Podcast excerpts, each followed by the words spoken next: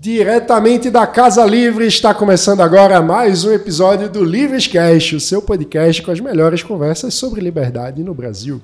Você pode acompanhar os melhores momentos do Livrescast no arroba Livrescast, no Instagram e no YouTube. E também não deixe de seguir o arroba Eu Sou Livres para nos acompanhar nas redes sociais também.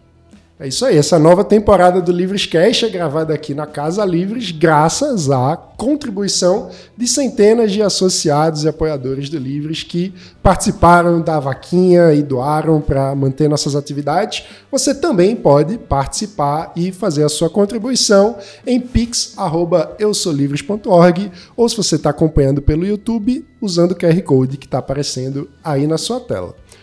O meu nome é Mano Ferreira, eu sou jornalista, diretor de comunicação do Livres. Eu sou Débora Bizarria, sou economista e coordenadora de políticas públicas do Livres.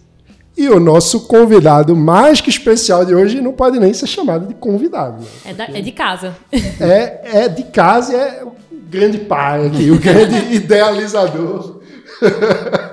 Sérgio Vivar. Eu tenho um amigo que diz que pai é quem cria, né?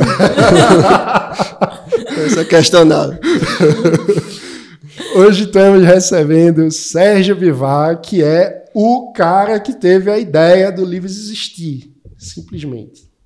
Valeu, obrigado pela, pela grande honra né, de estar aqui com vocês tudo. E também de pensar o Livres, né? Quando veio o convite, assim, tipo... Realmente, assim, a primeira...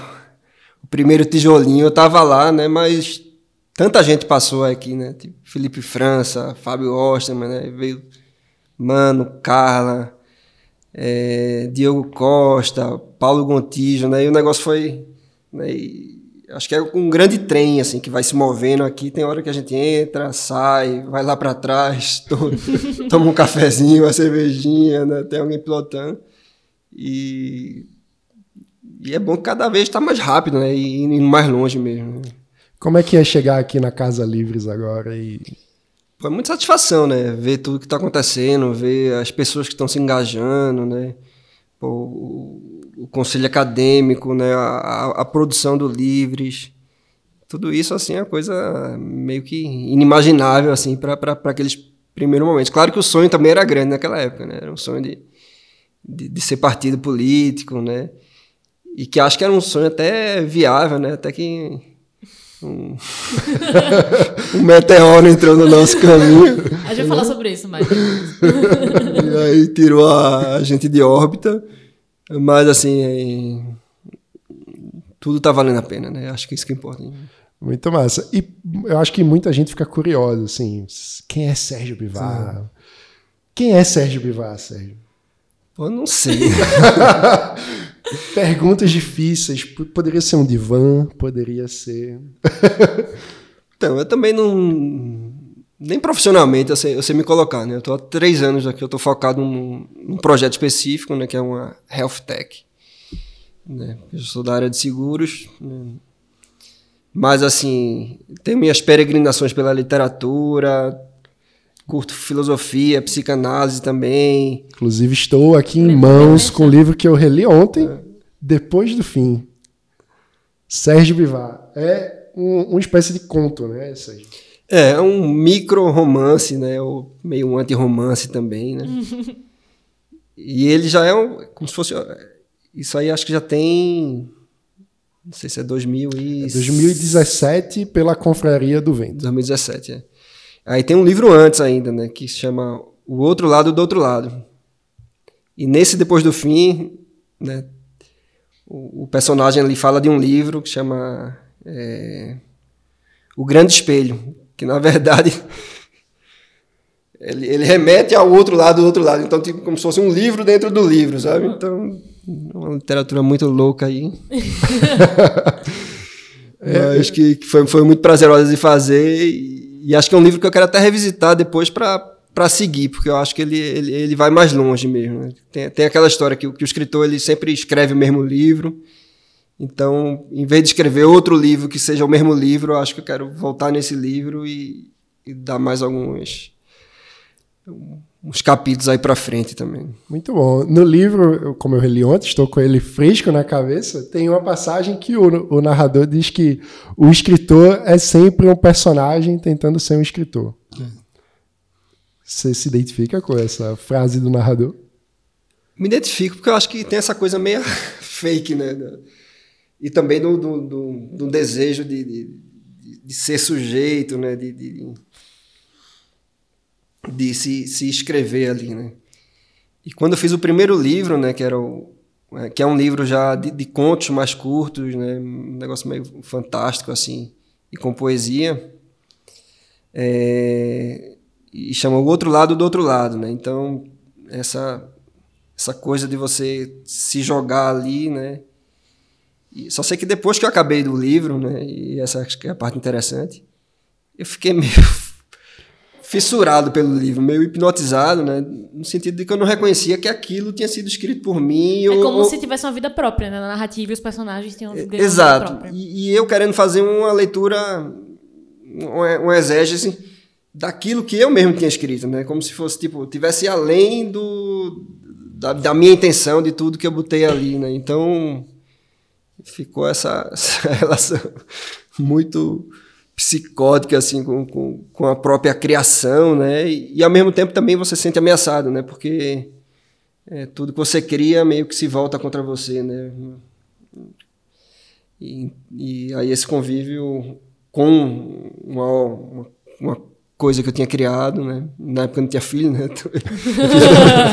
também confronta é, mas foi, foi um, um, processo de amadurecimento, foi bem, bem interessante e, e eu também estou bem satisfeito do, com ter feito isso, né? Ou seja, passam os anos, né? O outro, acho que foi antes desse, eu não me lembro se foi dois anos antes. Mas assim, eu consigo voltar para o livro e ainda achar que, que é legal, né? Muita coisa que você escreve, geralmente volta e fala, pô, que merda.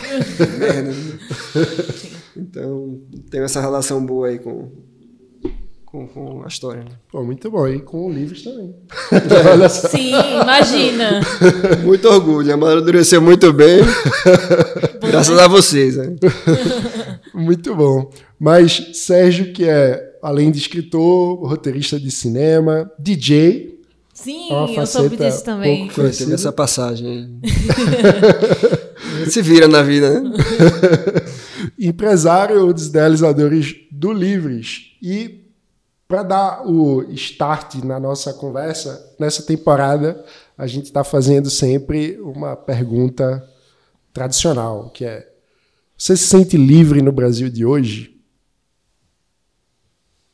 É, falar de liberdade é sempre difícil, mas também é uma coisa importante se fazer. Né? Acho que tá, tem que estar tá sempre se perguntando isso. Eu me sinto livre no, no, no, Brasil de hoje, mas assim, de uma forma mais restrita e, e egoísta, né? Porque é, tem uma renda que, que, que, atende minhas necessidades, tem acesso a serviço de saúde, né? Tenho acesso a, a o sistema jurídico, etc e tal, né? Então, estou numa classe privilegiada que consegue ter liberdade no país que a gente vive. Mas se você vê que mais da metade da população não tem sequer né, um, uma segurança é, alimentar, aí você vê que, que a gente está muito longe disso. Né? E, e você ficar, é, como se diz, é, ignorar tudo isso, né, eu, eu, acho que é uma coisa muito temerária. E, então, uma certa culpa que, social que a gente acaba vestindo nisso, acho que é uma coisa positiva para se engajar numa mudança que a gente precisa. Então, já que a gente fala de liberdade e liberalismo, né, acho que tem muita gente que acaba se escondendo no, no liberalismo para defender o, o, egoísmo, né, e, e eu acho que não, o liberalismo não tem nada a ver com isso. Eita, que o pessoal da Rand vai ficar meio bravo, hein? Assistindo a gente. Então, aí tem até esse, esse, esse, trem aí, que é o, que é o Livres, ou, ou, talvez o trem do liberalismo mesmo, né? Eu acho que eu, eu tô nesse trem, mas eu não sei também se eu vou ficar até a última estação lá do, dos anarcocapitalistas, não, né? Pode ser que eu fique acho aí na... tem muito na, caminho antes, antes de chegar nesse Exato, ponto, é, então, então tamo junto, né? mas é, porque também eu enfim, eu, eu fico achando que os ANCAPs, com todo respeito, pessoal, muitas vezes acabam dando mais ênfase no anti-estatismo, que é um elemento importante do liberalismo, mas que não é mais importante do que a liberdade em si, né? Eu, eu acho que isso é um pouco do contexto que a gente vive, sabe? Porque o Estado no Brasil ele é tão disfuncional que eu, eu acho que meio que acaba alimentando essa, essa relação não saudável, vamos dizer assim, com a, a pauta da liberdade. Que é você ir num cartório, você ir na justiça, e aí tem um monte de documento, toda essa relação que a gente tem com o Estado, e aí o pessoal que quer empreender, né? A gente tem muita gente no movimento que é empreendedor e tudo, passa por uma série de problemas e acaba ficando meio fissurado nisso, esquecendo outras pautas. Eu entendo, mas eu acho que é nosso trabalho nesse É. trem mudar isso. É, eu acho que não tem essa, essa legitimidade do Estado, né? Acaba não tendo, né? Pelo, pela, pelo como ele é conduzido e, e acaba a gente tendo esse tipo de atitude. né? Por isso, quem tem a chance também de, de, de viajar para fora acaba é, tendo alguns contrapontos que são, que são interessantes. né? Até na Suíça mesmo, né? Em em 2006 eles fizeram lá um, um plebiscito, né? Esse plebiscito era o seguinte: é, vocês querem deixar de ter os serviços sociais e receber tipo 2.500 euros por, por adulto e 600 e poucos euros por criança. Né? E aí 70 e pouco por cento da população disse que não. Né? Se fosse no Brasil, imagina, sei lá, mais de 10 mil reais por pessoa, isso aqui ganhava. claro também que a gente não tem a, a, a- A situação, dele. a renda, né? É, é outra lá. E- Mas independente de ter ganhado ou não, né, e, e ter perdido, assim, só o fato de, de ter passado por um plebiscito desse, né, acho que é, um, é uma aula também de, de que o Estado também, como, sei lá, uma empresa privada, ele tem que se provar ali, né, e tá sempre em xeque, né, para não ser substituído por, por, por- por outra força ali que, que, que vai fazer alguns dos papéis que ele tá, tá rogando para si, né. Que, que é uma visão que, sei lá, David Friedman chamaria de o Estado como uma tecnologia social de interação. E eu, eu acho que era legal tu, tu falar um pouco da tua visão sobre isso. Eu acho que Hayek tem também um pouco disso, né? Assim, tem um lado meio que para mim né, é o que eu acho que seja o neoliberalismo, né? E, e acho que eu tenho um pouco disso, assim. Teve uma definição de neoliberalismo, eu não sei se é de Michel Foucault, mas foi num livro até tu me emprestasse, mano, que era de Lagozerri. E, e, e, fa- e fala dessa coisa do é, de levar a lógica de mercado, né? do, do Estado pegar a lógica de mercado e meio que exacerbar ela, de, de, de levar ela é, essas práticas. Ou seja, não, não é, o- não é o, é o laissez-faire, né? É, é realmente o Estado né, usando o aparato dele para fazer as práticas de, de, de mercado funcionarem. Né? Que acaba sendo que também que rola. Né? Assim, quando você tem o Inmetro, quando você tem Banco Central, quando você tem é, agências reguladoras, né, o próprio CAD, né? Tudo isso é o quê? Para fazer que a concorrência meio que funcione para o bem da população. Né? E de acordo com a. Só para complementar, é, de acordo com a visão clássica, quando eu estudei monetária brevemente na faculdade, uma das visões. Tem, a visão, tem várias visões. Uma delas é a visão clássica que é o Banco Central e esse tipo de instituição surge como uma. a partir de uma evolução do mercado. Né? Você surge a moeda, depois vão surgindo os bancos É. e depois surge essa grande instituição que viria de uma necessidade das pessoas de ter um ente regulador. Tem gente que discorda, obviamente, principalmente no nosso É. campo. Eu, eu acho que vem muito do. Assim, da, da Grande Depressão, né? Então, quando chegou a teoria keynesiana, acho que o Banco Central se tornou uma coisa meio mais importante. E aí começaram realmente a, a, a ter os bancos centrais né? e, e se espalhar pelo mundo inteiro, assim, né? E aí, Keynes funcionou bem, né? Se você pega Milton Friedman mesmo, né? Ou seja, Keynes atropelou a- até a década de 70, né? Funcionou super bem, né? A, a riqueza se multiplicava, a inflação baixa, juros baixos. E aí, quando chegou o momento de estagflação, né? Que era um momento que já tinha sido teorizado, né? por- pelo próprio Friedman, mas aí chegou o momento ali, então, tipo, foi o momento do, do monetarismo, né? E, e Thatcher e Reagan, todo mundo escutou uma coisa, né? Que já vinha sido trabalhada por Mises e Hayek em termos de filosofia, mas aí que encontrou um espaço mesmo quando o momento econômico se tornou propício, né? Que, que aí o, a- a- o receituário lá keynesiano não, não funcionava mais. Né? E, enfim, essa conversa, só um parêntese. O livro em questão é A Última Lição de Michel Foucault, né? do Geoffrey Lagaznerie. A gente bota nos, nos créditos depois, na descrição do vídeo.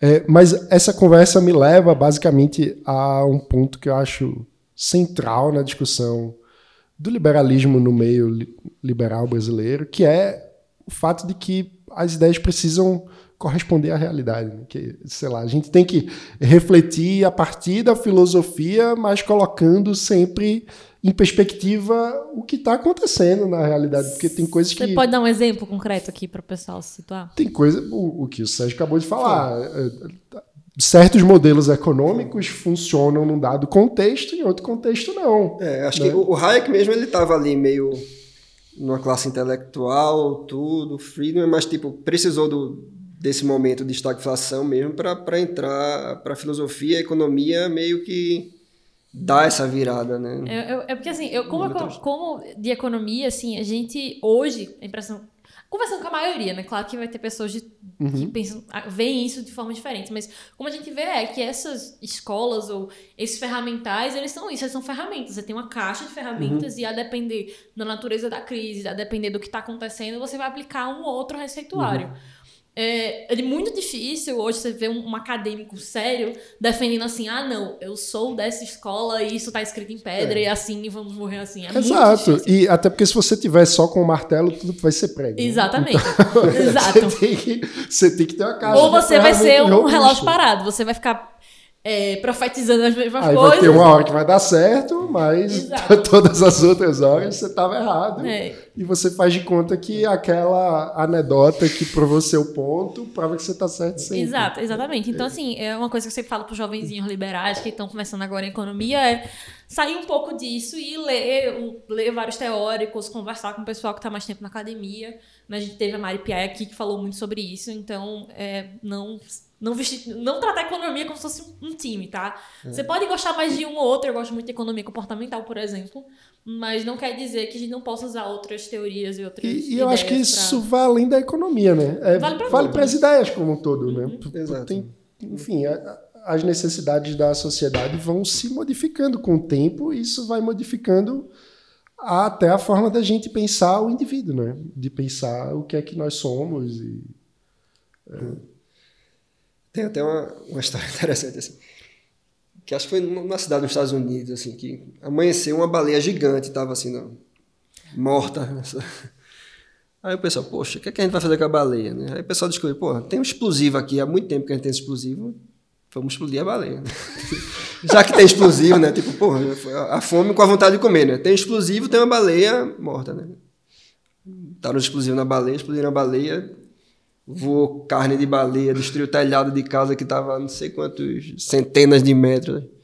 Então tem que tomar cuidado, assim, que não é só porque você tem a ferramenta não, claro, também que claro. você precisa usar, né? Não, exato. Você vai escolher então, a ferramenta adequada. É. Você pode empurrar a baleia para o mar de volta, você é. não precisa explodir a baleia. O, o porte de arma tem isso também, né? Essa questão da quantidade de arma em circulação, né? Eu acho que também a gente o, o libertário também ele não quer limite para isso, mas eu acho que tem que ser uma coisa Acho que tem que ter um caminho do meio aí para tudo, né? E tem que ser também sempre um caminho progressivo. Pode, pode ser que de menos seja ruim, mas é, o remédio, o veneno é a, é a, dose, né? Então tudo tem que ser conduzido de uma forma e, cuidadosa. E né? Esse debate da sutileza tá muito difícil de fazer no Brasil, né? Eu acho que esse é o ponto. As pessoas ficam o tempo todo como se, ah, então você é capaz de alguém pegar esse trecho aí. Então o Livres é a favor ou contra é. o, as armas? E... É bom, de, bom deixar clara Exato. a posição aí. É, Exato, eu, eu, não falo pelo Livres, né? eu falo por mim. Né? e, e, nossos compromissos falam em é, uma defesa, o direito à defesa justa uhum. e proporcional, é, que é de propósito aberto, né? Porque Exato. o que é esse proporcional, o que é o, o modo justo, vai variar de acordo com com a circunstância e com a visão de cada um também. É, exato. E o poder dialogar, né? Porque se não puder trocar também não tem, não há liberdade, né?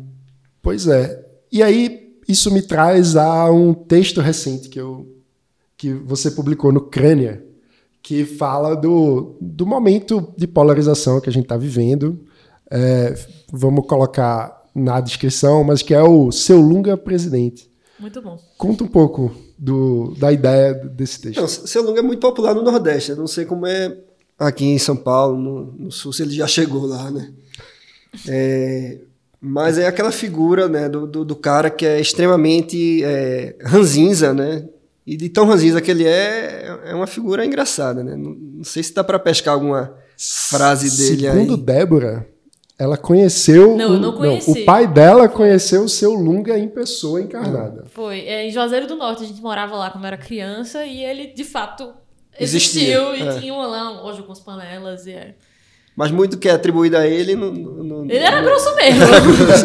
ele era o que a gente chama em Pernambuco de ignorante. é, ignorante, né? Ignorante. É, que é o. Não é ignorante, não tem nem o I, é só é verdade, ignorante. Que é pra o paulista ou outras pessoas que não sabem, é uma pessoa muito grosseira, né? Muito rude, né? Aí A gente usa essa palavra aí. Mas continua seu longa. Então, aí, aí acho que a- o comparativo que eu fiz, assim, e, e já foi uma coisa que veio da, da época da eleição de Bolsonaro mesmo, assim, né? De, de que ele é uma espécie de seu Lunga, né? Que as pessoas veem aquela, aquela figura que tem uma, uma grosseria, né? Mas, mas que chega a ser Autêntica. caricata, autêntica, né? E, e que no fundo acaba sentindo um- uma empatia por aquilo, né? E eu fui tentar entender assim, como é que a gente chegou nesse ponto, né? De- de- tipo, porque tem o tiririca, né, que a gente elege, mas assim é por pura é, descaso mesmo, né? Acho que É pela piada, não é, é pela piada mesmo, né? Mas assim, o bolsonarismo não, é, é- ele é, é levado a sério mesmo, né? E aí eu vim nessa, nesse sentimento aí, que é, quer dizer, no ressentimento, né? Acho que, acho que foi um- uma dose muito grande de ressentimento, né? Por conta né, é, do petrolão, né? Do mensalão, de tudo isso que aconteceu, né? Foi criando uma onda forte de, de ressentimento. E essa onda de ressentimento meio que en- encarnou nessa figura, né? Acho que deixou as pessoas muito de pavio curto, muito é, querendo soluções simples para problemas complexos, né? E, e incapazes de, de, de confiar, de estar de, de tá aberta a um diálogo, né? de, de, de tudo tá querendo cancelar ou, ou ignorando né? o outro. Então, eu acho que, que o momento que a gente vive é, é esse, né? um momento de, de ressentimento. Né? E o, o irônico é que geralmente é, o ressentimento, né? a insatisfação, ela é, uma, é um caminho né? da oposição. Né? Então, a oposição que tem que pintar um, um cenário de tá tudo ruim, uma desgraça, é, cola com os marajás, né? Aquela coisa assim, porque ela quer virar o jogo e quer pegar o lugar, né? Então, geralmente a dinâmica é essa. Mas agora a gente vai ter o contrário, assim, né? Você tem o, essa onda de, de, de ressentimento, né? Por, por, causa de um antipetismo ainda lá que, que, que conseguiu se manter coeso, que, que vai estar tá, é, lutando para ficar mas não porque tá bom, né? Porque também tá tá ruim, né? Então é difícil entender o que é que qual vai ser a cena do próximo capítulo, né? Como é que esses afetos vão vão se comportar, né? E que muito difícil assim. Teve até um, uma uma frase poxa de um conservador bem famoso que morreu recentemente. Roger Scruton? Scruton. Que ele fala. Scruton tem um texto dele que ele diz que. que os regimes. Scruton diz, né? Scruton diz que os regimes totalitários, né, eles surgem, né, é, capturando um, um, ressentimento ali, né, e dando um, como se fosse um, uma causa ali para aqueles ressentidos, né. Então essa é a fórmula para um regime totalitarista, né, se viabilizar, né. E, e eu vejo muito isso. e eu vejo isso de um lado e do outro também, né, que aí é um problema, né, tipo, qual o menos ruim, né, que, que, a gente vai ter que encarar aí, né, porque essa terceira via não conseguiu decolar, né, não acho que vai decolar também, mas essa distopia política aí que a gente vive. E, e eu, eu fico pensando sobre como lidar com isso, mais do que, enfim, sobre eleição, mas como desmobilizar esse, esse clima tenso, né? Eu estava até conversando com o pessoal esses dias. Teve a participação do Bolsonaro no Flow, né? Não sei se, se tu chegou a ver. Então, eu, eu fiquei com vontade de ver, mas eu não quis dar audiência, entendeu? Eu fico nesse dilema. Eu, eu vi uns cortes, e aí tem umas coisas que ele se comporta como o piadista do fundão. Uhum. Sei lá, enfim. Quinta o, série. É, o cara da quinta série ali que. O cara é o presidente da república, tá sentado ali dando entrevista mas ele tá desfilando uma série, sei lá, ele pergunta uhum. sobre o sigilo, os sigilos de 100 anos que o Bolsonaro está impondo sobre diversas coisas, e a resposta do Bolsonaro é, é, literalmente uma coisa, não, porque eu faço reuniões com mulheres bonitas, e tipo, se eu recebo um avião lá no Planalto, uhum. e aí minha, minha mulher vai ficar sabendo disso pelo jornal, imagina como vai ficar na minha casa. Descaso e ironia, né? É, descaso, ironia e piadas de quinta série. Uhum. É... E aí o que eu tava falando com o pessoal foi, caramba, o ponto é, o brasileiro decidiu votar no cara, no piadista do fundão da turma. Se que é o cara um, que atrapalha a aula. Se fosse um, tipo, vamos escolher o um representante de turma, elegeram o, o piadista do fundão. Uhum. Então, como não, não, é uma discussão racional, sabe? É como superar o piadista do fundão se as pessoas estão demandando. Isso ressuscitou uma memória da oitava série, que foi quando a gente fez isso. A gente escolheu um cara que era claramente muito muito zoeira na minha turma, falava muito, era, muito era meio bagunceiro, assim, nada esdrúxulo, mas enfim, adolescente, né? E aí eu lembro que o professor falou: É fulano que vocês escolheram como representante da turma? A gente é. Combina demais com essa sala. é meio isso, né, que a gente tá vivendo. É, tipo, a gente escolheu o piadista da quinta série que aparentemente representa. Eu gosto de pensar que no caso do Bolsonaro ele é pior do que a média. É, uhum. Espero muito que seja esse o caso. Mas é lamentável, né? Que a gente tenha chegado nesse ponto de ter uhum. tanta gente ressentida, com, com, com sentimentos e necessidades legítimos, mas que precisou, ou sentiu, melhor dizendo, sentiu que precisava chegar nisso para ser ouvida. Pois é. Acho que muito mais que ideia são os afetos mesmo. Infelizmente a gente é dominado pelo, pelo, pelos afetos aí. E, e, acho que tem que entrar no discurso crítico, assim, né? Acho que a, a tua pergunta era muito nesse sentido, assim, né? Como é que a gente sai dessa armadilha, assim, né? É, é que, que afetos são esses? A gente já conversou algumas vezes e tu falou muito sobre como tu acha que o humor tem um papel de desmobilização do ressentimento, né? É. Elabora um pouco isso pro pessoal. Tem até uma frase de Wittgenstein, né? Assim, ele diz que o humor é, é, uma visão de mundo, assim, né? Então, tipo, eu acho que o humor ele, ele, ele, ele desarma, né? Ele tem um papel também de, de, de alteridade, né? De você vestir ali um, um, personagem, né? E eu sou completamente contra também essa, essa rigidez da, da coisa do... É, que uma esquerda mais primitiva tem de, de, lugar da fala, etc e tal. Eu acho que a gente tem que ficar exercitando vários lugares de fala e, e ficar nesse jogo de intersubjetividade, de alteridade. Eu, eu acho que isso é, é, é, saudável, salutar. E o humor faz esse papel, né? Agora, o próprio humor tem mudado muito, né? Se você pega o humor, assim, tipo... Isso é uma coisa que a gente já está recebendo nos Estados Unidos, porque acho que essa cultura também já estava lá na frente, né? Dessas coisas todas, assim, do, do stand-up comedy, né? Então, tipo, eu sou negro, eu posso fazer piada de negro, assim, não tem, eu sou judeu, eu posso fazer piada de judeu. Então fica essa coisa muito presa, né, na, na, numa identidade fixa, né? E se você vê, tipo, sei lá, vai ver no IBGE aí, eu acho que o, palhaço de aniversário, ele não tá desaparecendo também, assim, né? ninguém quer mais, né? a figura do palhaço que é meio genericão ali, que, que, que faz todo tipo de palhaçada também, ele, ele se perde, né? Hoje em dia acho que tem mágico. Na festa das minhas filhas vai ter Now United, é, que é uma bandinha pop aí. Mas assim, o humor também tá, tá sendo enquadrado, né? E acho que é uma coisa ruim, né? E o que tu falou agora me trouxe um ponto curioso, que é um estreitamento das possibilidades do sujeito ser, né?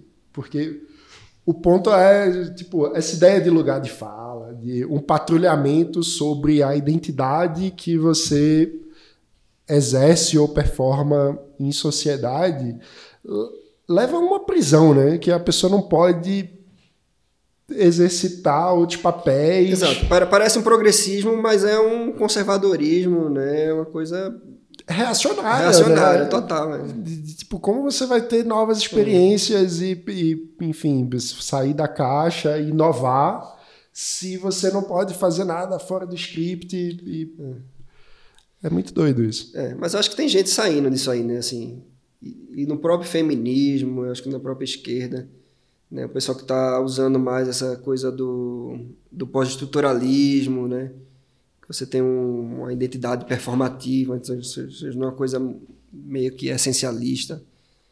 É, eu acho que isso aí tra traz um, um, um, caldo bom também para sair dessa coisa mais das cavernas mesmo, né? Que você achar que você tem uma identidade fixa e que só você pode falar de si, né? Ninguém pode lhe criticar, ninguém pode fazer uma piadinha, ninguém pode fazer nada. É, é porque é que tá, eu acho que são dois lugares diferentes, né? Uma coisa é na internet, na TV, e outra é na mesa de bar, né? A, a gente, eu sempre falo muito com o Mano que, uhum. que às vezes as pessoas que discutem de maneira mais calorosa, assim, na internet, xinga, rola aquela, aquela coisa. Quando você senta para conversar na mesa de bar com a bebida, a atitude muda completamente. Então, às vezes, eu acho que é, são lugares diferentes. A pessoa vezes... exercita o ódio nas redes, nublada ali, é, protegida pelo escudo do anonimato. Ou às vezes nem do anonimato, né? Às vezes só o escudo da distância. Da distância. Exato, é, que é um avatar seu ali, né? É, que, que pessoalmente é muito difícil a pessoa. Segurar essa, né? E, e se ela fizer isso, até os amigos, as pessoas que aplaudiriam nas redes sociais iam dizer, cara, tá viajando, tá passando o é. limite. Exato. É como e... se fosse um joguinho de guerra, né? Exato. Então, assim, é. o que eu acho é que assim, são esses dois lugares. Vai ter esse lugar em que você tem que ficar meio que naquele seguindo aquele script, se vocês desviar, vão lhe cancelar, mas tem a vida real, em que as pessoas têm outras relações e não tem é. muita paciência para isso. Mas, ao mesmo tempo, na vida real, tem uma pesquisa da Datafolha que mostra que metade da população, nesse ano eleitoral, decidiu que não vai falar sobre política. É. Eu acho que é porque as pessoas. Oh, perdão. Eu acho que é porque as pessoas cansaram sabe, de, de, É porque assim, né? Aquela coisa. Não, você não precisa ter a maioria da população sendo chata no almoço de família, basta ter um. Que vai causar, né? Ou dois, né? Porque vai discutir os dois ali. De dez pessoas, basta ter dois. Mas é, isso é muito sério, né? Eu acho. Metade do eleitorado no ano eleitoral diz: Eu não vou falar sobre política porque. Eu confesso que eu gostaria também não falar de isso política. Já... É eu tô aqui, né? Meu trabalho.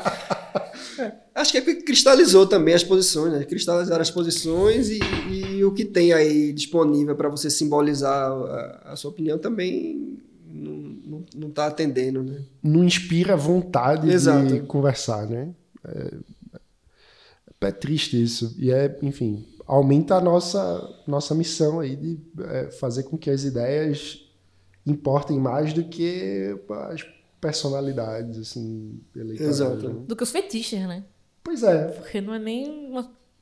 É, porque quais são as ideias encarnadas? Muitas, sei lá, eu acho que uma figura como Lula encarna ideias, como a gente conversou com o Idelber outro dia é, aqui no Livescast, e encarna ideias opostas entre si, né? O, o mesmo, a mesma figura tem gente que projeta nele o o Lula 1, tem gente que projeta nele o Lula 2. E ele é o que você quiser que ele seja. E eu vou falar aqui do, do Bolsonaro. Uh, porque, Mas isso é uma virtude, né? O, o, momento, o momento lugar de fala aqui do. É uma virtude e um vício, né? Porque. Como que você avança o debate se o cara representa A e não A ao mesmo tempo, né? Tipo. A preservação do meio ambiente e Belo Monte ao mesmo tempo, por exemplo. É. E, e como... E, e, o, o, Bolsonaro vai no outro extremo. Não, né? eu, eu, eu usar o exemplo do Bolsonaro no seguinte: Bolsonaro é católico nominal, mas muitos evangélicos que eu conheço, e a gente vê pelos dados, apoiam Bolsonaro como grande defensor do, dos crentes no Brasil, que é um negócio que eu tenho dificuldade de entender como uma pessoa que fala tanto palavrão, que se comporta da maneira que se comporta, que fala que usa, usa o apartamento para comer gente, representa os valores, sabe? Dessas pessoas que, se fosse qualquer outra pessoa, diriam que os caras não representam a gente. É, então, eu acho que esses dois casos, tanto o Lula e o Bolsonaro, nesse sentido, eles é, encarnam em si ideias opostas também. É, encarnam ideias opostas. E aí a gente fica empurrado ali, né? Eu queria fazer um disclaimer também que eu não vou votar em Lula, não. eu só, tô, eu só gosto de fazer essa análise assim porque eu quero entender o, o, onde é que isso aí vai dar em termos eleitorais. Né? É, enfim, porque é, eu entendo que tem um lado virtuoso de construir uma conciliação entre apostos, né? O problema é que é preciso explicitar os termos dessa conciliação, senão uhum. o risco é gerar frustração de todos os lados. Que uhum. eu acho que é um pouco o que aconteceu, né? É, mas assim, acho que o caminho dele é esse, é do afeto, né? Tipo, qual o afeto que vai reinar, né? O afeto do Lulinha Paz e Amor, né? Eu não sei se no fundo lá ele tem os ressentimentos dele também. O cara ficou na prisão ali um tempo, né? A gente sabe que sei lá, Mandela fez bem para ele, assim, no, no, sentido de, de tipo, né, o, o, cara é um, um, santo mesmo, né, e, e usou aquilo para refletir, claro, a prisão dele era injusta, então é, tem que ser, a, fazer a comparação de forma devida, assim. A prisão Mas, injusta que Sérgio está se referindo é do Mandela. Do Mandela, é, exato. Mas, a, pronto, outro exemplo, né, a Monja Coin, né, que é, que é uma figura pública famosa assim, né? A monja budista brasileira. Ela antes de ser monja, ela era uma ativista meio radical, aí foi para algum país da Europa lá protestar, acabou presa, né? Só que a prisão na Europa é diferente. Aí na prisão ela aprendeu a meditar ali e, e, e virou monja. Né? Então, tipo, você parar e fazer uma reflexão, né? E, e limpar e expelir sua culpa ali, né? tudo, tudo isso poderia ser um processo positivo para ele, né? Mas ele também nunca confessou os crimes que a gente sabe que, que ele cometeu, né? E, e, que foram anulados na justiça, né? E aí causa todo esse problema, né? Porque você tem um problema institucional, né? E que o mérito está lá, mas processualmente a coisa foi, né?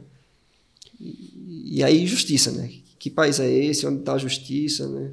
Agora mesmo, assim, se for falar em justiça. Né? Foi ontem no UOL, vi a matéria do um cara que era motorista de ônibus, bateu num carro, parece que ele ia fugir e, e, o, e o, proprietário do carro que estava estacionado viu que o cara achou que o cara fugia, não é certo se o cara ia fugir ou não, atirou, né, com a arma dele, porte de caça e matou o cara, né? Aí esse esse cara que, que matou, né, foi na delegacia com o advogado, levou tipo as três armas que ele que ele possuía, entregou ao delegado e vai responder o crime em, em, liberdade, né? Então, você tem um cara que foi assassinado por bater no carro, né? E, e outro cara que, que, que cometeu um homicídio e está livre, né? Então, quando você começa a mexer com essas coisas de, de, justiça, né, das instituições, tudo, você começa a deixar o país muito louco mesmo, assim, né? De, de, você não se, você tem as, essas figuras que, que, que, que, são populistas, né? Que, que são seguidas aí por, por um, um grupo de grupos de fanáticos e você tem também as instituições, o arcabouço legal, a, a, pelo menos a prática dele, né, dando, dando espaço para todo tipo de, de, de excessos e, e, de um, fazendo propagar um sentimento de injustiça né, entre nós. É, e, e, essa assimetria, né?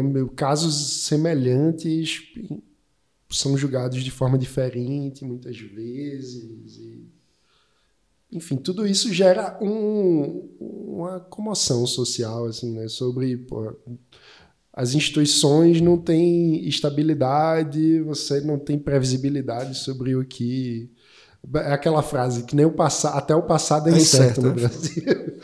É, é, complicado isso. Exato. Então, a pergunta inicial lá, né? Você se sente livre no Brasil? Sim, mais ainda, né? Tem, tem, tem essas coisas todas, né? Pois que, é. Que dá um medo, né? Agora, eu queria trazer um, um outro aspecto.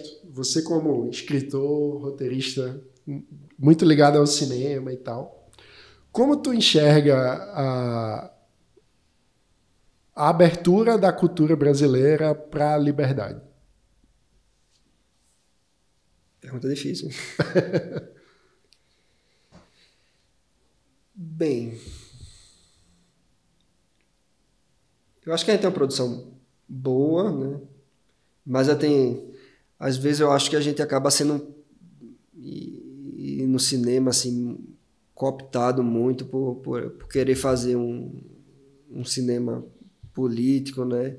E, e, e, cruza aquela linha assim de, de, ficar uma coisa panfletária, né? E, e reduz muito o potencial artístico de, de, uma, de uma obra de arte. Então, a obra de arte é política, eu acho, eu acho que ela é política, essencialmente, porque eu, eu acho que ela toca em, em, em pontos assim que, que é, tendem a mudar a forma como a gente né, a gente entra de uma forma, né, sei lá, assiste um filme e, e, e sai de outra, né? E, e, quando a gente sai, a gente vai para a rua né, e, vai se relacionar com, com as pessoas, tudo, e, a gente sai um pouco diferente. Então ela, ela tem esse impacto político. Mas aí quando o conteúdo ele vem ali muito quase panfletário mesmo, né? quase uma publicidade, tipo, ó, você vai sair pensando isso aqui, né? Que a pessoa tem um, uma resposta fechada. É, eu acho que o, que o, artista ali ele não está cumprindo um papel né, de artista no, no, sentido que eu, que eu acho que o artista deve ser. Né? Grande mesmo, de, de, de, tocar em coisas até que, que para ele também não estão resolvidas. Ou seja, é, para o próprio artista, né, e aí essa coisa do, de ser como se fosse um, uma obra, de ser um abismo, então você tá ali botando coisas é, que você não tem nem a capacidade total de, de, de interpretar, né? E aí até essa coisa do, do, do, livro que eu escrevi. Então você se arrisca, você bota muita coisa ali é, e coisas que você é, pode ser questionado depois e você não sabe nem né? e revelar uma coisa sua que você também não não queria ou não podia. Então você tem que dar um pedaço seu, tem que dar suas dúvidas, tem que dar as questões não resolvidas e não é, dar um, um, cartaz né, onde a pessoa vai, vai aderir ali a, a qualquer ideologia. Né.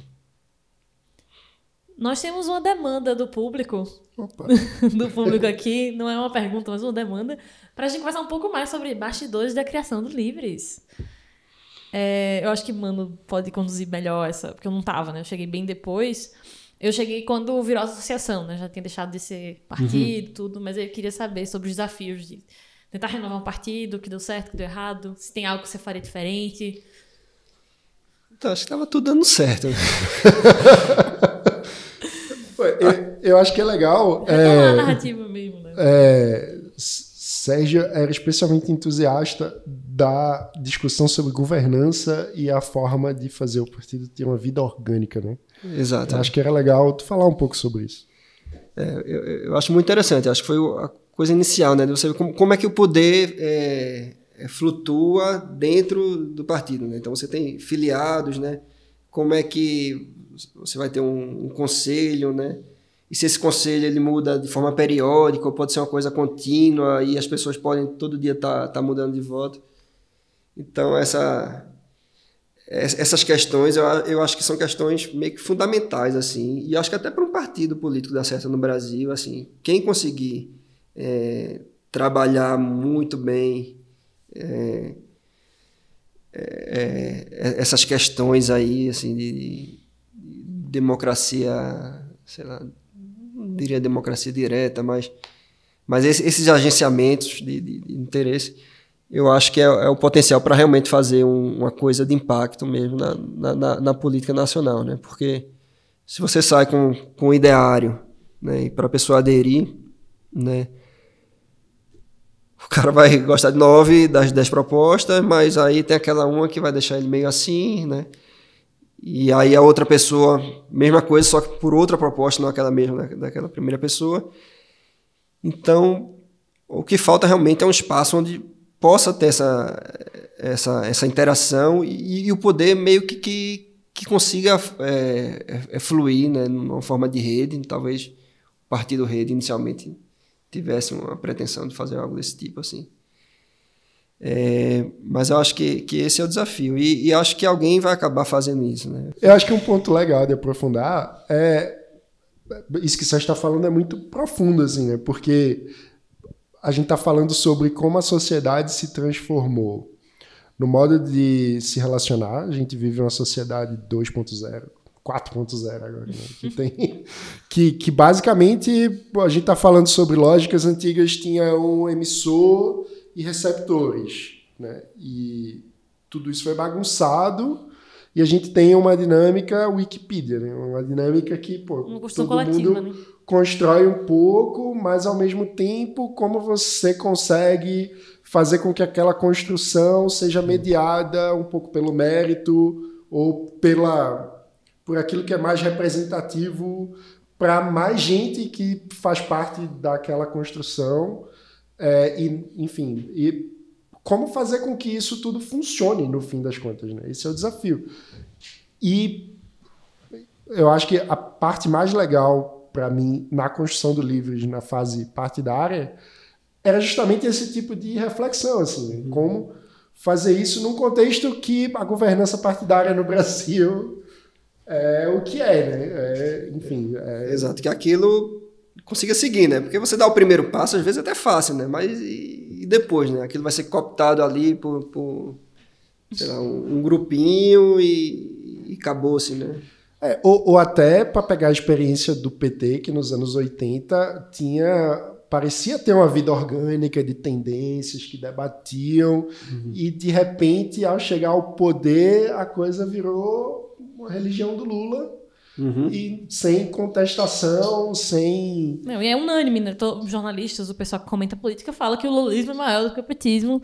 Então, você tem uma personalidade que é muito maior do que qualquer coisa do que o partido jamais vai ser. É, Quando e- devia ser o contrário, né? E aí, pá, justamente, é como que você consegue fazer com que o parti um partido ou um grupo político, de fato, seja a representação de uma parcela expressiva da sociedade que se sinta parte, que realmente construa aquilo, para aquilo se expressar nas instituições do Estado de uma forma coerente. Enfim, é, o, o Sérgio tinha. Eu acho que uma das coisas também é os, os, os filiados pagarem, né? Bancarem, assim. Essa coisa do, do fundo partidário, eu, eu sou completamente contra. Eu acho que é, ele, na verdade, transfere para o Estado né? um, um papel que era para ser do, do cidadão, né? Um direito até do cidadão de, de, de, de suportar e, e, e fazer com, com que as instituições é, partidárias é, elas têm essa autonomia, né? Porque é o, é o filiado que banca, então ela vai responder ao filiado, né? E, e o filiado é, vai poder exigir dela, né? Que, que seja assim, seja assado, que o, que o candidato tenha é, adira ao, a cartilha, né? E, e por aí vai. Então eu acho que esse, é- esse é um fundamento, né? De, de quem está suportando, quem está bancando. Mas, claro, acho que também não pode ser uma coisa.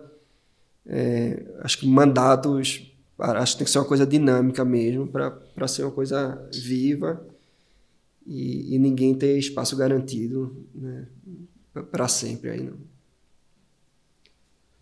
Muito bom, mas é, é, você queria saber mais o quê? Dos bastidores? Não, do... isso aí foi demanda do público. demanda do público. É, mas nesse processo, de maneira bem objetiva, o que você mais gostou nesse processo de criação do Livres, o que você teve mais dificuldade e se tem algo que você teria feito diferente? Não, acho que o caminho que a gente estava fazendo assim, era um caminho bom, né? Acho, é, acho que tinha um pragmatismo, tinha muito é, diálogo, era uma coisa que entusiasmava, né? Eu me lembro que no começo a gente pegou muita gente que estava frustrada com o novo, né? Que tinha é, tentado é, fazer o novo funcionar no, no Ceará, no Rio Grande do Sul é, e outros estados, mas tinha sido brecado porque parece que na versão 1 do novo, até para panfletar, você tinha que pedir autorização, né? Então, era liberal para fora, né? Mesmo se abstendo também da- da- das questões é, de comportamento, mas como estrutura partidária ele era super rígido, né? Mais rígido do que qualquer outro, né? Claro, pensando na questão ética, tal, tal, tal, assim, a intenção era das melhores. Mas acho que isso matava qualquer verdade, vida, né, organicidade que, que, que uma estrutura dessa precisaria, né? Que acho que tem que ser uma coisa viva. E para isso você tem que dar um espaço para as pessoas é, atuarem, né? agirem. Né? A gente desenvolveu a lógica da gamificação um pouco com esse propósito, né? De vamos criar um cardápio de opções de engajamento é. e aí o pessoal, enfim, ia é, fazer. Eu vou dar esse easter egg. Quem, é, quem chegou mais recentemente, quando, quando eu comecei a reparar nas coisas do movimento liberal, uma coisa que as pessoas perguntavam logo é: você é livre ou você é novo? Quase tipo assim, qual é a sua boy band favorita, sabe? E hoje já a, tudo mudou tanto no Brasil que a gente tem muita gente do novo com a gente, né? E, e, o, e o Libres é. é uma coisa diferente, outra do que, do que foi. E a minha outra pergunta é: como foi o day after do Meteoro? no caso do, do, do Libres, é, né? É, foi, foi duro, né? Mas também foi, foi gratificante de ver que tinha muito suporte, né? Ou seja, é, deu para ver logo de imediato que a coisa também não ia morrer ali, né? Que ia se transformar e que já na, no dia seguinte deu para sentir que a gente ia sair maior do que a gente tinha entrado dessa, dessa parada toda, né? E quanto mais o tempo passou, também mais isso foi se provando também, porque mais verdadeira, né? Mais é, consciente. Você vê o nível de consciência que a gente tinha naquele momento também, quando decidiu é, desembarcar né, do, do, do, projeto é, bolsonarista. Né? Então. E, e, aí eu devo fazer o, o, o adendo que todo o processo de desembarque começa com a carta que o Sérgio escreveu e passou para os grupos internos. Foi. E aí chegou no, no Estadão, né? Exatamente. E é meia. Não, não tenho aqui agora, assim, mas é. Inclusive, acho que nesse ano, no começo do ano, ela, quando ela fez aniversário em janeiro, ela foi republicada nos jornais, aí tá, tá, tá bem atual ainda. Né? Infelizmente. Era, nessa era melhor estar tá errado. Né? Era, era melhor você estar tá errado. A carta já adiantava que Bolsonaro surfava na demagogia e que uhum. não era possível é, enfim, confiar na, nas intenções liberais nem na economia, dado o histórico de votações dele. Que era, que era, populista, né? Com ares messiânicos. Né? Exatamente. Isso é fácil que está no sobrenome dele. Está no nome dele. Muito bom. Acho que tem que fazer uma análise psicanalítica ali da mãe, né? De botar o nome Messias no filho. Messias. É, e aí, você como? Eu, eu não gosto de nada disso. eu não gosto desses, desses desenvolvimentos assim. Lidar com um Messias, um político, para mim isso é absolutamente lá, impensável, além de ser prejudicial para a própria vivência religiosa, né? Enfim, lamentável. Falando em vivência religiosa, é, quando você estava falando do, do processo com Mandela e tal, é, tinha me vindo aqui para puxar o fio e a, acabei deixando passar, mas queria retomar agora. É, fala um pouco da tua espiritualidade. É, para quem não sabe, Sérgio é adepto de retiros de silêncio. É. Eu gosto de fazer um retiro de silêncio de 10 dias, né? Que eu faço na, fiz algumas vezes na Floresta Negra. E de fato são nove dias, né? Que no primeiro dia você fala, depois você passa 10 dias de silêncio. E, e, é super interessante mesmo, assim. É uma tortura, né? Acho que até o quarto, quinto dia você fala para si mesmo, né? Você o pensamento, assim, o que é que eu vim aqui, né? Como é que eu fujo disso? Mas, assim, é, é um, é um processo de limpeza muito grande, né? Porque você fica, de fato, convivendo com seus próprios pensamentos, né? E, e você tende a, a, parar de, de, rebater eles, né? E, e aí você deixa ele, ele sozinho, senão você vai descolando disso e a mente vai, vai acalmando mesmo. Então, eu não vou para uma coisa dessa, assim, é, pelo que eu vou sentir lá. Acho que eu não tenho essa grandeza que, que, que, muita gente vai, né? Porque geralmente tem professor de yoga, né? Vai muita gente, tipo, da terceira idade mesmo, de 60 e poucos anos, tá, 70. É, Mas para mim é uma tortura. Só que quando eu saio de lá, assim, parece que eu, eu rejuvenesço, assim, uns, uns 10 anos, né? Perco uns 3 quilos, porque eu, eu não gosto de comida indiana, né? o, o Retiro é na Índia, né? Eu, o Retiro é na Floresta Negra, né? É um, uma fundação que, que, que, é na Índia, ou seja, o ashram principal é na Índia. E teve até um, um meio escândalo aí, porque de, de como é que chama assédio sexual, né? não do guru lá, mas de um, de um representante dele aqui no Brasil. Então, assim, eu sou muito cético também quanto, assim, eu, eu, eu não pego isso como uma religião, eu pego muito como um exercício. como, como exercício de terapia, né? Eu não faço nem as minhas práticas diárias, assim, eu uma vez por ano vou lá e faço esse curso hardcore, assim, e para mim ele dá, dá uma sobrevida aí de, também de seis meses, um ano, que eu, que eu consigo manter um foco maior. Então eu, eu acho saudável, né? E, e acho que serve também para você se afastar dos seus afetos. Então, para aproveitar e fazer uma amarração nesse sentido, assim, né, do, da, da, da, política, eu acho que se a gente quer sair dessa armadilha é, de polarização, né, a gente tem que parar para pensar, né? Que afetos né, me fazem me identificar com esse ou aquele candidato, né? E você tirar essa. É, como se diz? Todos os fatores externos que estão que, que, é, lhe empurrando para aquilo. E, e, encontrar uma coisa que está mais na, na, na sua essência ali. Então, consegue fazer você entrar de volta no, no trilho. Né? Acho que é uma coisa até meio de, de, de ética de Spinoza, assim. Acho que, que funciona também para isso, assim. E você sair da, da, das paixões, né? E, e, numa razão ali, você meio que, que reencontrar um, o, o, seu caminho. E geralmente, quando eu saio disso, eu, eu consigo tomar decisões que estavam meio... Represadas. É, represadas, assim, sabe? E tudo fica muito fácil, até no, no trato com as pessoas, assim. Às vezes dá até uma, um pouco mais de frieza, né? Eu vi até que tem estudo acadêmico que fala sobre meditação, tudo, que é muita gente acaba não, não fazendo bem alguns retiros de meditação, né? Se não explora muito o lado da compaixão, né? Porque a pessoa fica é, muito individualista e, e, e, pode sair até com, com depressão mesmo. Caramba, eu não sabia disso. Também não tinha ideia. Interessante.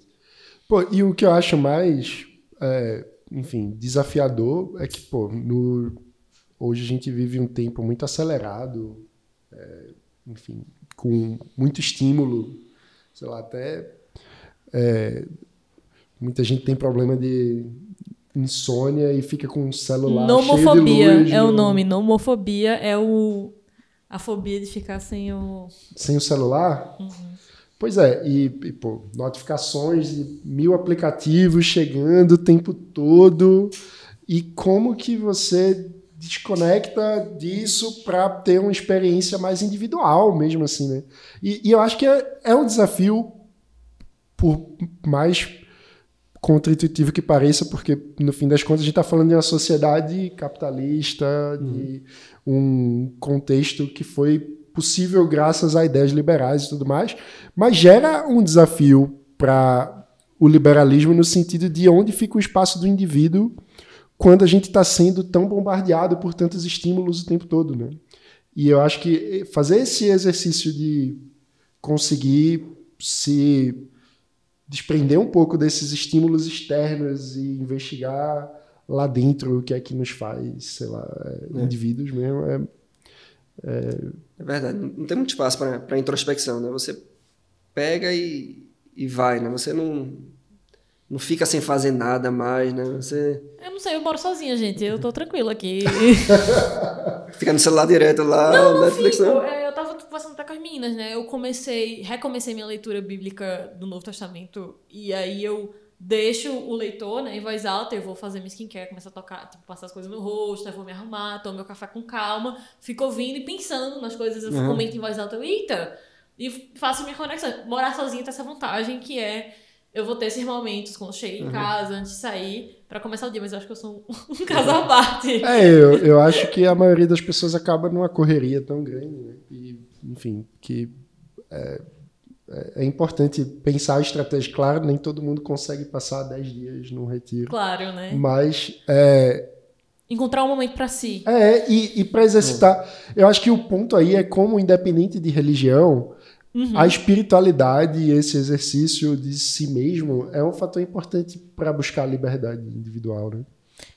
É, é, eu acho que para além da, da é, é, meio que uma forma de você nessa conexão consigo mesmo você fica menos propenso a se perder nessas paixões e nessa nesse mar de estímulos, sabe? Porque se você valoriza o tempo consigo, o tempo para pensar, o tempo para como é que eu posso dizer, digerir né, tudo que está acontecendo, eu acho que você tende a ficar menos mole, sabe? Menos maleável em relação às outras pessoas. E eu acho que, para mim, eu sinto falta quando, sei lá, tem uma semana aqui de lançamento, que tem uma coisa que eu acabo tendo menos tempo para fazer essas coisas, eu sinto muito isso. Então, eu imagino que pro Sérgio deve ser, deve ser parecido. É. E vendo assim, né, no contexto até, eu gosto sempre de jogar para psicanálise e tudo, é, como esse dos veio é, o inconsciente de, de, de, Freud, né? E, aí vem a onda estruturalista, né? Onde tipo é, a gente não tem a liberdade, né? A gente, a gente, é governado pelo pelo nosso consciente, né? O eu não é senhor da própria casa, né? Então, é, e aí no estruturalismo, né? Tipo você é jogado nesse mundo de linguagem, então, tipo, quem você acha que é, na verdade, é, é foi nesse mundo que você entrou, botaram o nome em você, e, e, e seu, sua forma de agir, de pensar, ela está condicionada àquele grupo que você vive, né? Então, se você vive na tribo indígena, então aquilo ali, né, a, sua, a, sua, identidade, ela vai ser estabelecida conforme a posição que, que, que colocaram para você ali, e você vai vestir aquilo. Que, que eu acho... É, bem verdadeiro, né? Mas assim, você não pode, não pode é, achar que a pessoa não tem é, liberdade nenhuma, né? E aí acho que quando a coisa começa a ficar complicada, né? E acho que o, o, a discussão ideológica ela fica sempre ne, ne, nesse campo, assim, né? De um fatalismo, né? De onde a pessoa é, é vítima da sociedade, de que ela não teve escolha, né? Mas a gente sabe que também que se a gente for ceder a esse tipo de, de, de, de argumento, né? É, ninguém é responsável por nada, então, então tudo é permitido. E aí, se tudo é permitido, a gente não vai conseguir fazer nada também, né? Porque vai ficar, as pessoas vão ficar invadindo seu espaço de liberdade o tempo inteiro, vai ficar impossível. Exato. E também aí você vai ficar aderindo a, ao que está pronto ali no, no WhatsApp, no influencer, é, em qualquer coisa, né? E às vezes você pega essa abusa, pô, meu influencer é esse aqui, cancela, vai para outro e você nunca também para para pensar quem você é, como ou, ou refletir muito, né, de, de, de onde vem tudo que você acredita, né? Você vai pegando aquelas coisinhas prontas ali na frente. Muito bom. Depois desse papo todo, Sérgio, para você, o que é liberdade? Essa é a mais difícil de todas. é por isso que ela fica pro final. Pra corar. Até essa coisa mais clássica, assim, né? Que é, é, é a capacidade de, de, de, se autodeterminar, né? E aí vem com todas essas questões, né? Porque toda liberdade nunca vai ser uma liberdade absoluta, né? Acho que a liberdade ela é, acho que há um ideal de liberdade, né, que a gente tem que se perseguir, né, expandir essas, essas pequenas liberdades que a gente tem, né, assegurar a liberdade de expressão, é, e está sempre expandindo. Então, para mim é uma coisa é, que é relativa, mas que está ligada também à, à felicidade, né? Então, não é aquela liberdade de Sartre existencialista, né, de, de, de, ser uma condenação, né? Estamos condenados a ser, a ser livre. É, eu, eu acho que a liberdade ela, ela se confunde com a felicidade em algum lugar, né? e, e é uma coisa para a gente perseguir, mas também é relativa de, de onde você está, então é uma, é uma busca contínua. Né? Muito bom. Sérgio, super obrigado por essa conversa. Muito obrigada. Valeu, que eu agradeço aí. Gostou da conversa? Eu gostei, gostei da conversa. Não sei se vou gostar do que tá lá.